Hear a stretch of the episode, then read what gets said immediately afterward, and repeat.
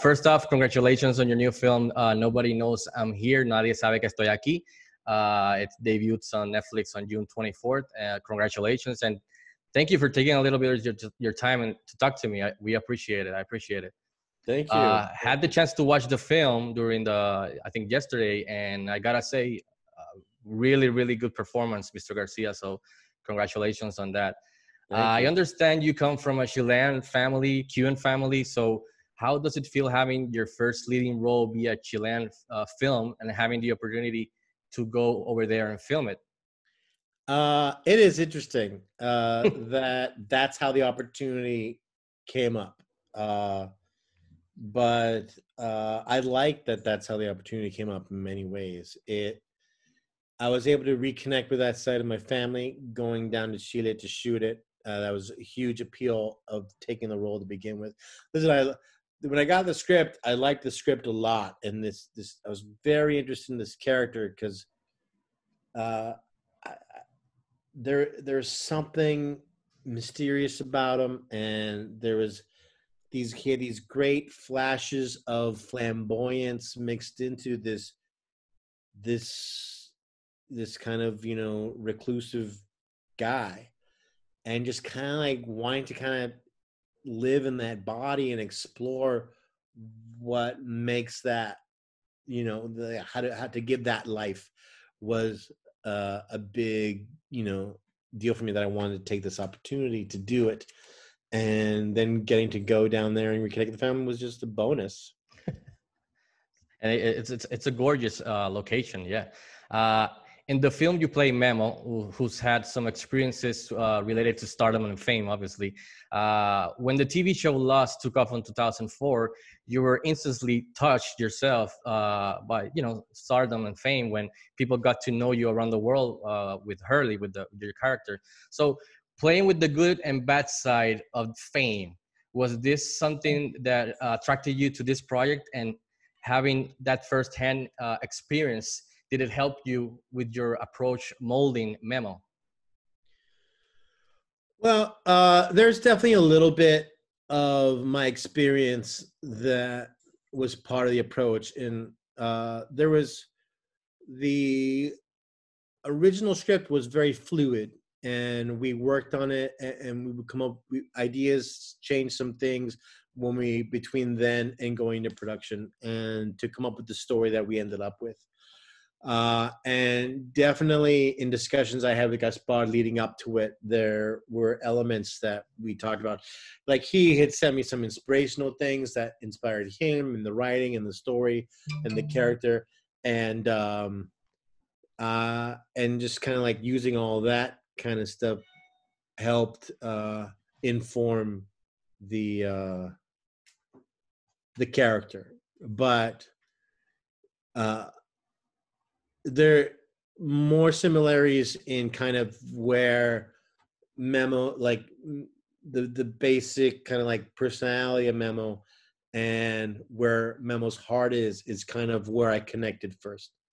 And that out of that is where i feel that uh, i let the experiences and the history inform that.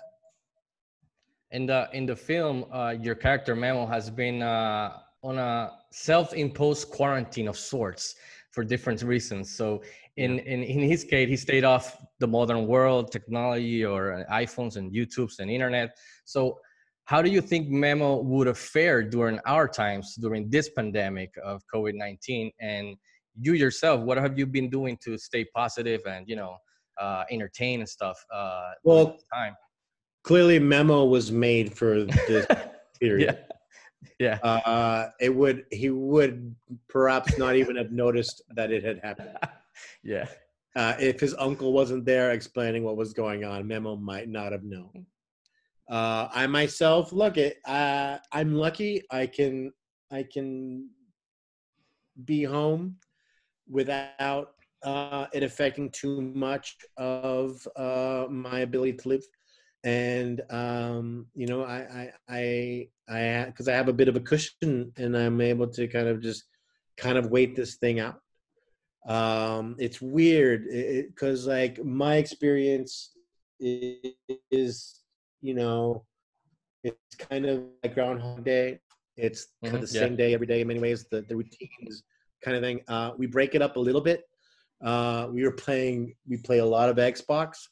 Yeah. We, I do a lot of gardening. Uh, I I I uh, I I I try to uh, expand the things that I cook as I start to miss certain foods that we Yeah. used to uh, leave to professionals. That we now are like, oh, let's see, let's let's experiment and see if we can make something our own. I actually have my my wedding anniversary coming up on Congrats. Sunday Nice. and we're just gonna do a little home celebration. Yet we're gonna try to, you know, have some elements to kind of remind us of the day and keep it special. Back in the days. That, that sounds wonderful. Actually, I'm curious. What what are you playing on Xbox? Well, I was doing a lot of the first Battlefront, Ooh, uh, nice. just trying to get all the achievements and earn all the things. It's kind of been my current obsession. nice. Uh, we are now playing. Well, my wife and I, part of our team, we do we play a lot of uh, couch co-op games. okay, cool. Um, and we've we, you know we've we've been through, we, we we've gone through most of the Lego games Oh, nice. and the Overcooked games. Uh, Lovers in a Dangerous Space Time. Right now, we're doing one that's another cooperative one that's called something of separation. I forget what it's called right now. But that's what I- we're I- doing. I, I I noticed you you said obviously you're a gamer and you said gardening. Perhaps I should I should suggest to you playing uh, Animal Crossing because me and my wife and my girls are obsessed with it. so Nintendo. many people are playing that. I've, uh, so it's like that. Like I have every now and then I'll start over in Minecraft. yeah, yeah. Just kind of it's it it's kind of is a yeah. It, there is something about video game busy work that's very appealing right now. It's just kind of like it's just I'm just gonna sit here and punch trees and then do things. Just to kind of like, just to It's- that's all. That's all I need to, to forget about the rest of the world for a moment.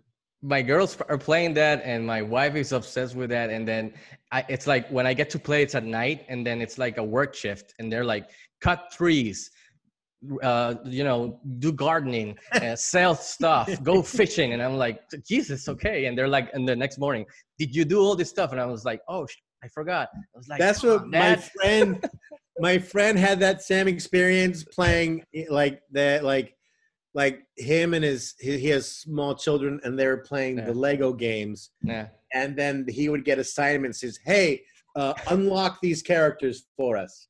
And so he'd have Yeah. to go and like earn whatever he had to do so he could unlock those characters and that kind of thing. It's like, all right, we're, we're done with this now. You go work on this now and you, you unlock these characters.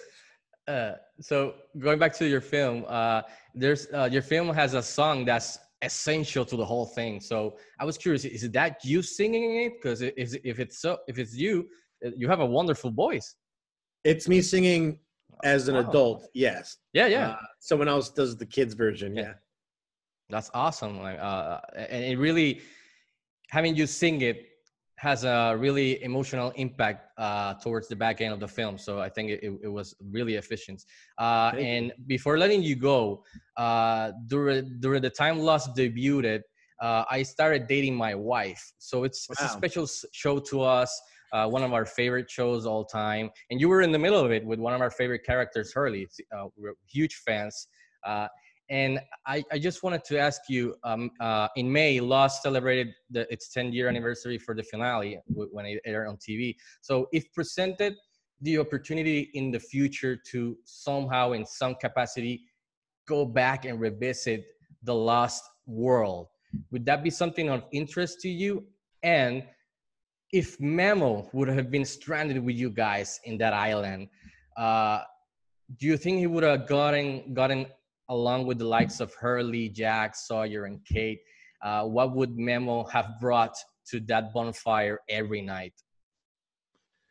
Well, uh, I'd be interested in seeing what, uh, how, what was revisited for sure. Like as Okay, to cool, if someone wanted to revisit the show, I, I'd be willing to read it for sure and find out what, awesome. where they think it goes.